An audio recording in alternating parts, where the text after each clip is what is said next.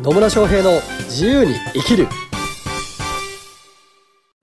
始まりました。始まりました。イエーイ。野村翔平です。マリリンです。今日も野村とマリリンがね人生楽しくなることだったりとか、はい。ビジネスの役に立つことだったりとか、はい。人生を充実させるためにヒントになるようなことをね お話ししていく、はい。もうそれもね面白おかしく 絶妙なトークで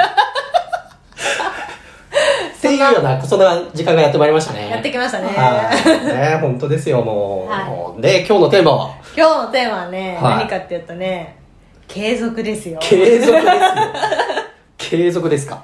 継続ですよ。ほあのね、人間継続することって簡単じゃないじゃないですか。ううんまあものによるけどね。はい。ね？はい。はい。で、まあその継続といっても、まあ習慣化とかいろいろあるんですけど、はい。今回は何かっていうと、えっと、ビジネスを継続するコツ、ビジネスを継続するコツ。はい、について野村さんに聞こうかなと思ってね。なるほどね、うん。ビジネスを継続するコツね。うん。うん。なんでそれを聞きたいと思ったんですか？逆に？逆に質問された。逆に質問しますよ。はい。やっぱりあのーこのコロナ、このね、環境下で潰れていくお店とか継続はいはいはいが、はい。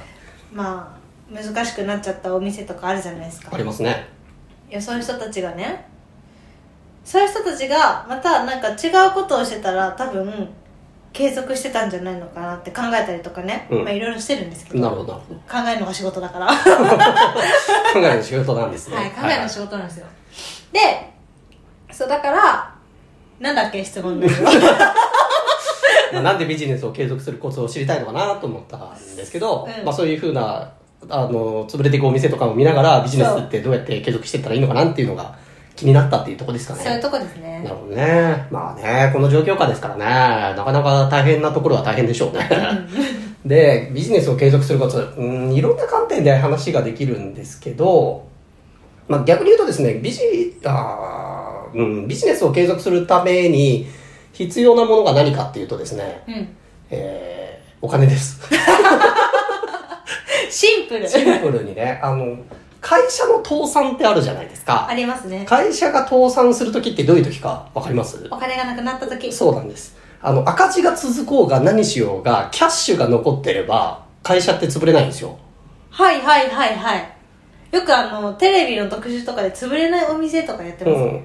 あれってなんで潰れないかっていうと、お金があるからなんです。うんで、お金がなくなったら黒字でも倒産をするんですよね。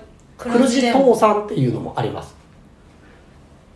で、えっと、売上が上がりましたって言っても、例えば入金されるのがお遅れるとかっていうのがあるんですよね。で、そうすると、こう、資金繰りをしなきゃいけなくなるんですよ。うん例えばこう、えっと、まず最初にお金、仕入れをしなきゃいけないとかっていうビジネスの場合、とか、設備投資をしなきゃいけないビジネスの場合って、うん。先にお金を払うわけですよね。うん。で、後から回収っていう風になるんですよ。で、えっと、それで回収、そのお金を、キャッシュを回収するのが遅れると、黒字でも倒産するっていうことが起こりうるわけなんです。売上は、だ例えば、えっと、売上っていうのは、えー売上が上がった月から、うんえーしばらく経たないと入金されないとかっていう契約条件もあったりするんですよね。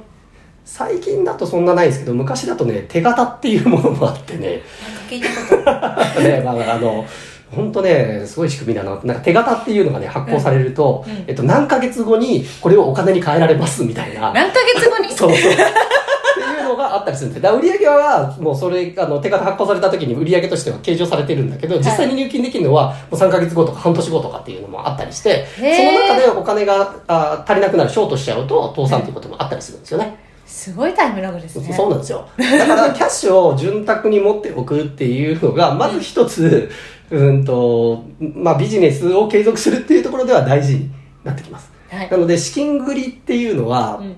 考えといかないときついですよね。そうですね。ははい。なんです。っていうのが、あーねあ、うん、たまに中小企業診断士っぽいこと言ったね、これね。そうそうそうそう。そう、中小企業診断士の資格持ってますからね。持ってますからねはい。一応そういうね、財務的なところとかね、資金繰りとかも見れるのは見れます。はい。そうそう。なので、ちゃんとキャッシュを残しておくっていうところは大事なんですよ。うん。だから、と、例えば、こう、売り上げが完全に止まっちゃったとしても、半年間とか1年間は継続できるっていうようなキャッシュを貯めておくっていうのは、本当は大事です。うんまあ、なかなかね、中小企業でそこまで資金繰りの余裕があるところって、そんなに多くはないとは思うんだけど、やっぱキャッシュ、何かね、こういういきなり、売り上げがガクッと落ちるっていうケースはあり得るので、うんうんうん継続したいんだったらそ、それでも何ヶ月間か、まあ半年から、まあ本当は1年ぐらいね、えーのキャッシュの余裕がを持ってる方がいいとは思うんだけど、それぐらいあると、その半年間とか1年間の間に立て直しができるっていうことがあるので、キャッシュ貯めておくはね、大事。大事だね 資金繰り大事なんですよ。はいっていうところが、まあ、ビジネスを継続する。本当にこう、倒産とかね、えーまあ、それこそ個人事業主だと、まあ、自己破産とかっていうのになるのかもしれないんだけど、っていうところを考えると、うん、と、まあ、資金繰りっていうのはすごく大事になってきますよ、というところです。はいっていう観点もあれば、あと、うんと、ビジネスを継続しよう。まあ、だからキャッシュをあのしっかりと生み出していくっていう、うんそういう仕組みができてるかどうかっていうのもすごく大事にはなってきますね。なので、例えばなんですけど、こう、月額の課金モデルっていうのをビジネスとして持っておくとかっていうのも一ついい方法ではあります。月額オンラインなんとかあ、まあ、オンラインサロンみたいなのとかもそうだし、あサブスクリプションっていう言い方をね、したりもしますね。あのなんか Apple Music とかでお金 かけるやつね。そう毎月課金されていくっていう。で、そうするとそのサービスがずっと受けれますよ、みたいな、そういう継続課金の仕組みを持っておくと、こうまあ、ストック型のビビジネスって言ったりするんですけど、うん。ストックって蓄えられていくっていう意味なんだけど、毎月こう安定した売り上げがきっちり入ってくるようになるので、うん。ビジネスっていうのは安定しやすいし、えーで、そういうのの積み上げがある中で、また違う商品とかがバーンって売れると、それがより大きな利益を生み出していってくれるっていうこともあるので、そういう継続課金的なね、ビジネスモデルを作っておくっていうのも一つ方法としてはあると思います。はい。で、もう、うーんと、あと継続することなんですけど、うまあこれ、聞いてる方はね、どっちかっていうと、こう、個人の起業家の方とかが多いと思うし、うん、うーんとね、まあ私自身がね、自由に生きるって言ってて、えー、自由に生きたいなっていう人たちが多いと思うので、お伝えしておくとん、うんやっぱね、やりたいことをやるだね。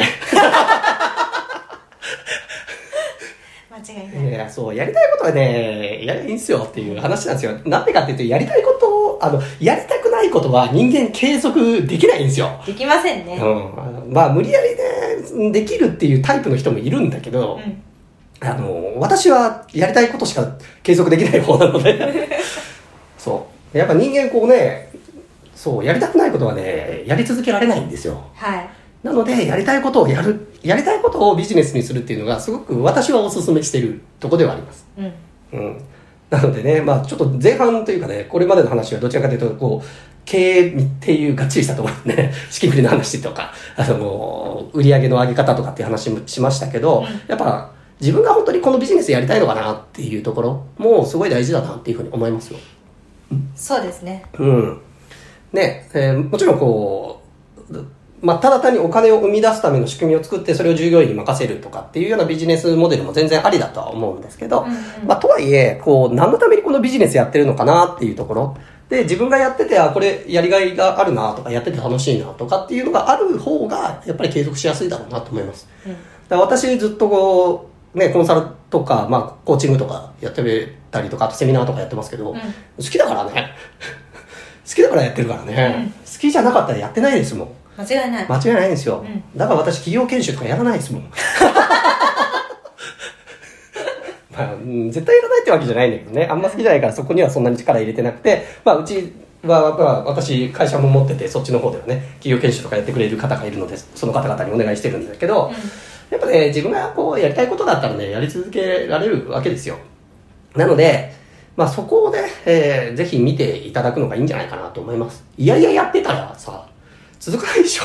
つまんないもんつまんないもんですよね。うんなので、うん、まあ私がおすすめするっていうところでいくと、やっぱりやりたいことをやったりとか、うんまあやってて楽しいなって思えるものだったらずっとやるわけですよ。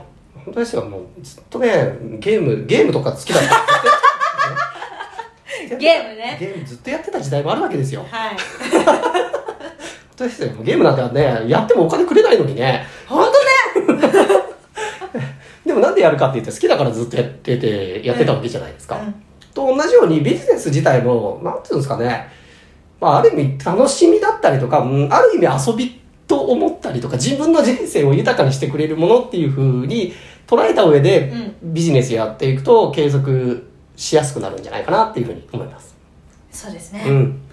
なんでね、まあ、本当やりたいことをやってくださいというところです。まあ、経営的に言うとね、まあ、さあの最初にお話ししたようにお金をちゃんと生み出しておくとか、えっと、継続的に売り上げが上がるような仕組みを作っておくとか、あるいは、まあ、自分がいなくてもちゃんと売り上げが上がるような、あの、仕組みを作るとかっていうのも大事にはなってくるんですけど、まあ、それとともに、まあ、何のためにビジネスを継続したいのかっていうところも見ておく必要性があって、あの、別にやめちゃったって別にいいのかもしれないんですよ。うんうんうん。うん。やめてね。まそうそう。た違う。違うのをやるっていうのだっていいかもしれないので、まあ、ビジネスも別に継続しなきゃいけないっていうものではなくて、うん。まあ、自分の人生にとって役に立つもの。だ目的って自分の人生を,、まあ、を楽しむことなので ある意味ね。幸せになることとか自分の人生を楽しむことが目的だからそれに沿う形でビジネスをやっていくっていうのが大事かなと思います。はい。で、その中で自分がこう楽しめることだったりとか、やりたいことをやってれば、もうその